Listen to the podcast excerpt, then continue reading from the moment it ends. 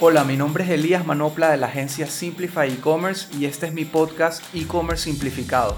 En este episodio vamos a hablar de las 10 reglas no escritas sobre el e-commerce que te pueden ayudar al iniciar tu negocio digital. Espero que lo disfruten. Las 10 reglas no escritas sobre el e-commerce. Regla número 1. Hacer e-commerce no es hacer una página web. Usualmente cuando se habla de e-commerce se suele centrar mucho todo el proyecto sobre la página web. Y sí, definitivamente es una pieza importante porque prácticamente es el local donde vas a exhibir tus productos y a recibir a tus clientes. Entonces definitivamente es una pieza importante, pero de nuevo, así como en el comercio el local es solamente una pieza fundamental, en e-commerce también hay otra cantidad de piezas que interfieren en el proceso.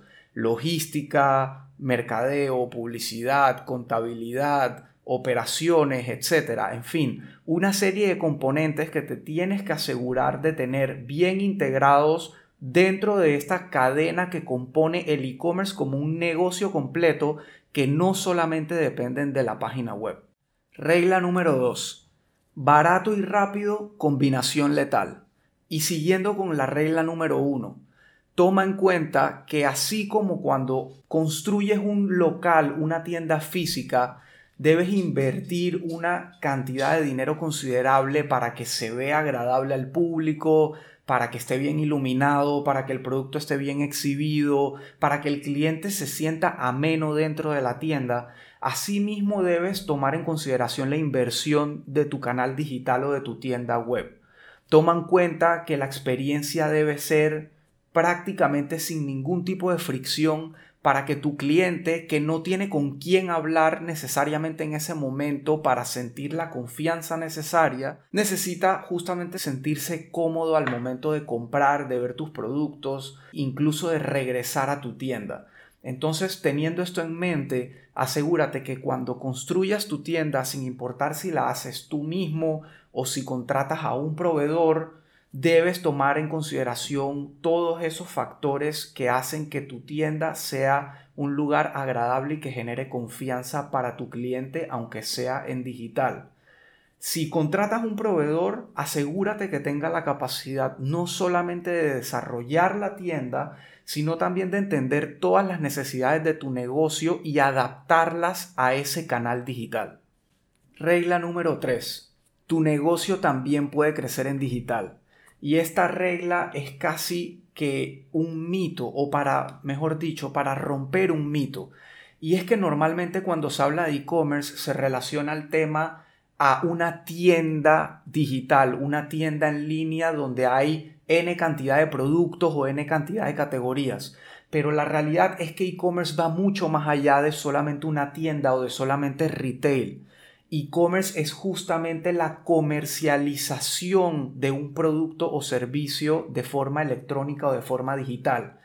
Con esto lo que te quiero decir es que si tu negocio no necesariamente tiene que ver con retail o con un gran catálogo de productos, sino más bien con un servicio, y usemos como ejemplo un taller automotriz, donde el servicio final ni siquiera puede ser dado de forma digital o de forma virtual, sino únicamente de forma física, de todas formas tú puedes capturar público y capturar clientela de forma digital y hacer incluso que te paguen una cita o te dejen prepagado algún servicio que le quieren hacer a su auto. Entonces al final seguimos hablando de e-commerce, seguimos hablando de comercialización, igual que un doctor que capta audiencia y capta clientela de forma digital y cobra su consulta de forma digital. Cosa que cuando la persona llega a su cita, ya la cita ha sido programada y pagada previamente de forma digital. Así que de nuevo, se está comercializando un servicio de forma digital.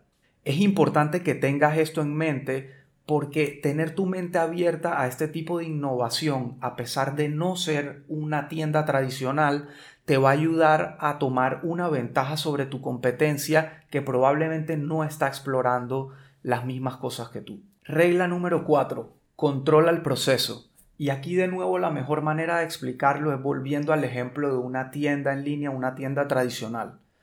Si tú logras controlar todo el proceso desde que un cliente llega a tu tienda, específicamente hablando de marketing, publicidad, realiza su compra y recibe el producto, vas a tener muchas más posibilidades de tener éxito y tener un cliente 100% satisfecho.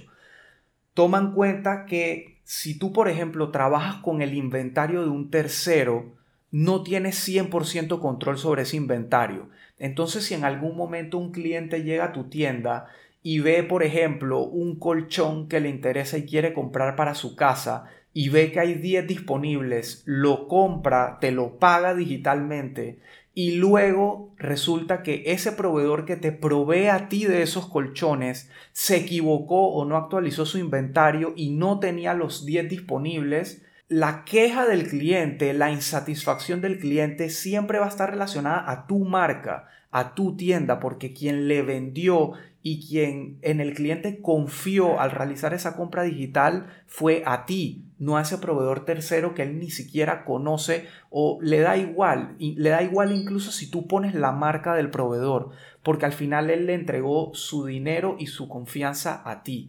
Entonces toma siempre ese tipo de cosas en cuenta y no quiero decir que uno no puede buscar con, alianzas con diferentes proveedores, por ejemplo, proveedores logísticos de entrega, en nuestro caso, en Midhouse, para poner un ejemplo puntual propio, nosotros realizamos nuestras entregas de última milla, o sea, de una vez el producto sale de nuestro local y llega a las manos de nuestro cliente, ese proceso es realizado por un partner tercero llamado ASAP, que es una aplicación de mensajería muy similar a Uber, pero de mensajería, y nosotros tenemos una relación 100% basada en confianza donde le exigimos a ellos como proveedor que cumpla todo lo necesario para que nuestro cliente quede satisfecho y monitoreamos todo el proceso muy de cerca hasta que el cliente recibe. Pero de nuevo, si el cliente llega a tener un problema con esa entrega o se llega a quejar, esa queja llega directamente a nosotros y somos nosotros los responsables de darle la cara y darle respuesta al cliente. Así que creo que con eso cierro bastante claro la regla de por qué debes tratar de controlar siempre el proceso en e-commerce. Regla número 5. Tu negocio digital es marketing. Y esto es súper importante que lo tengas en cuenta. Si no hay ventas, no importa que estés vendiendo. Puedes tener el mejor producto del mundo, un producto casi que único, pero si no lo vendes, no tienes un negocio, no sirve de nada tener ese producto. Obviamente para que tu producto se da a conocer y para que tu producto se venda, siempre vas a necesitar marketing, siempre vas a necesitar invertir, ya sea tiempo o recurso, pero vas a necesitar generar las acciones necesarias para dar a conocer ese servicio o producto que estás vendiendo para que tu clientela te conozca, sepa de ti, de los beneficios que puedes ofrecer a través de tu marca. Así que ya sabes, sin inversión en marketing, al final no hay negocio. Regla número 6. No existe tal cosa como el tráfico gratis. La única forma real de escalar un negocio digital es invirtiendo tiempo, esfuerzo y eventualmente dinero. Incluso los clientes que me dicen, no, es que tengo unas redes sociales súper activas, tengo un montón de seguidores, etc llegar a ese punto y mantener a esa audiencia activa igual requiere una inversión en tiempo y tu tiempo al final es dinero porque tú eres comerciante y lo principal para ti es vender tu producto, no necesariamente generar contenido. Así que si te estás tomando el esfuerzo de generar contenido, definitivamente estás haciendo una inversión. Pero tarde que temprano, para llegar al nivel donde quieres llegar, vas a tener que invertir dinero. Un buen ejemplo para esto es un local físico, una tienda física que recién abre sus puertas y depende del tráfico que pase por enfrente de su local, del tráfico que camina de manera orgánica, por así decirlo, por enfrente de su puerta, sí, probablemente va a haber un cierto número de gente que le llame la atención el local, entren y posiblemente compren pero digamos que esas posibles compras te den para sufragar los gastos del negocio, lo necesario, pero es mentira que te van a llevar al nivel de ventas y al nivel de ganancias que tú quieres. Tú necesitas dar a conocer el negocio, necesitas atraer tráfico y gente nueva que te conozcan y te compren. Y siguiendo por la misma línea, la regla número 7. Aquel que pueda pagar más por adquirir un cliente ganará. Y ojo, acabo de decir aquel que pueda pagar más, no aquel que pague más. Porque hay que tener en cuenta que el mercadeo digital, al igual que el mercadeo tradicional o la publicidad tradicional, requieren una inversión y una inversión que mal manejada o mal optimizada puede terminar quebrando un negocio. Necesitas invertir cada dólar de la manera más óptima posible y estar seguro de que lo que estás invirtiendo va a traer el retorno suficiente para que tu negocio siga siendo rentable. Ten cuidado porque pretender ganar miles de dólares sin gastar o gastando el mínimo al final se convierte en una utopía. Y como decía al principio y como dice el nombre de la regla, aquel que pueda pagar más por adquirir un cliente ganará. Y ese que puede pagar más y lo haga bien hecho puede ser tu competencia. Así que tienes que mantenerte siempre activo en el juego y calcular bien lo necesario para cautivar esa clientela y ser rentable. Regla número 8. Evita competir solo en precio. Y esto va muy de la mano también con tu modelo de negocio. Hay gente que sencillamente su modelo de negocio es competir en precio porque al final hay mucho de lo mismo y quien tiene el mejor precio es el que suele ganar. Pero aquí el consejo que te doy es, más allá de que te toque competir en precio o si puedes definitivamente evitar competir en precio, que sería lo ideal, enfócate en competir en servicio, en beneficios, en todo aquello extra que le puedas dar a tu cliente para que siempre vuelva contigo que no le da tu competencia. Al final la guerra de precio es eso, es una guerra que termina desangrando al más débil e incluso al más fuerte porque nunca hay un balance y nunca hay una relación duradera en el tiempo con tu cliente. Al final el cliente siempre va a ir al mejor postor, aquel que baje un par de centavos más, ese es el que tu cliente va a ir a buscar porque ya sabe que dentro del entorno y dentro de la categoría que tú vendes, lo que importa es el precio y no necesariamente porque él siente que es así, sino porque tú mismo y tu competencia se lo dieron a entender así. Entonces ten mucho cuidado y enfócate siempre en beneficios y servicio para que tu cliente sea fiel y siempre regrese contigo. Regla número 9, y esta es un poco más técnica y un poco más relacionada al desarrollo de tu plataforma. Si no estás en móvil, no estás. Y esto, para hablar de este tema hay que hablar de estadísticas. Por ejemplo, en el caso de Midhouse y en el caso de prácticamente todos mis clientes, alrededor del 83% o más de las visitas del tráfico que llegan a los sitios web vienen de un dispositivo móvil. Y más del 50% de las transacciones que se completan en esos sitios, incluyendo Midhouse, son de dispositivos móviles. Así que creo que esas estadísticas hablan por sí solas la mayoría de tus visitas, de la gente que tiene algún tipo de curiosidad o interés por tu marca, tu producto o tu servicio, te están visualizando desde un dispositivo móvil. Y todo el día nosotros estamos conectados al dispositivo móvil porque es lo más práctico que tenemos. En el tranque, en la oficina, en la casa, mientras estamos quemando tiempo, donde sea, estamos utilizando el móvil. Así que si ese cliente que tiene interés o ese prospecto que te visita porque tiene algún tipo de interés no encuentra tu página fácilmente de navegar en su dispositivo móvil, es muy probable que se vaya y no regrese más nunca. La experiencia en un dispositivo móvil es cada vez más vital y debes asegurarte de que tu proveedor tenga la capacidad de ofrecerte una experiencia igual o más cómoda que la que tiene un usuario en su computadora. Y esto también va de la mano con la plataforma. Asegúrate de montarte en una plataforma que esté pensada para móvil incluso antes que para computadora.